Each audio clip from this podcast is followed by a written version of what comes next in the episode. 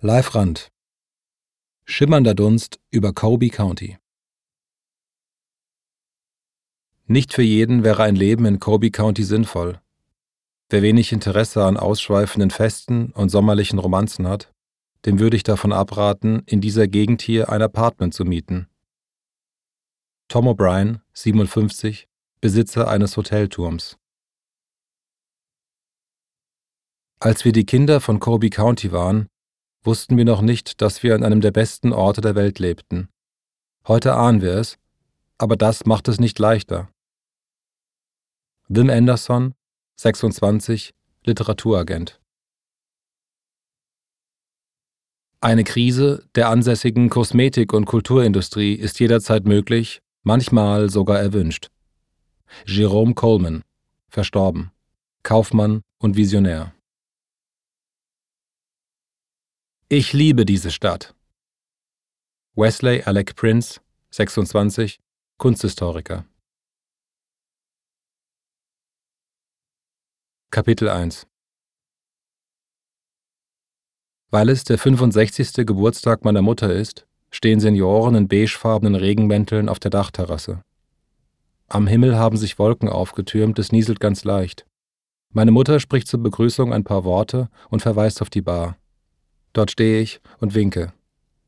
Für mich ist nicht auszumachen, welche der anwesenden Gäste Freunde meiner Mutter und welche normale Kururlauber sind. Die meisten wirken sympathisch auf mich, weil ihnen die schnell ausgetrunkenen Aperitifs fürsorglich glänzende Augen gemacht haben. Für diese Leute scheine ich noch ein Junge zu sein. Dabei bin ich schon seit sieben Monaten mit dem Studieren fertig, dabei verdiene ich schon Geld, dabei trage ich ein qualitativ hochwertiges Hemd. Das Hotel gehört dem Lebensgefährten meiner Mutter. Er heißt Tom O'Brien und geht gelassen auf seinem eigenen Dach spazieren.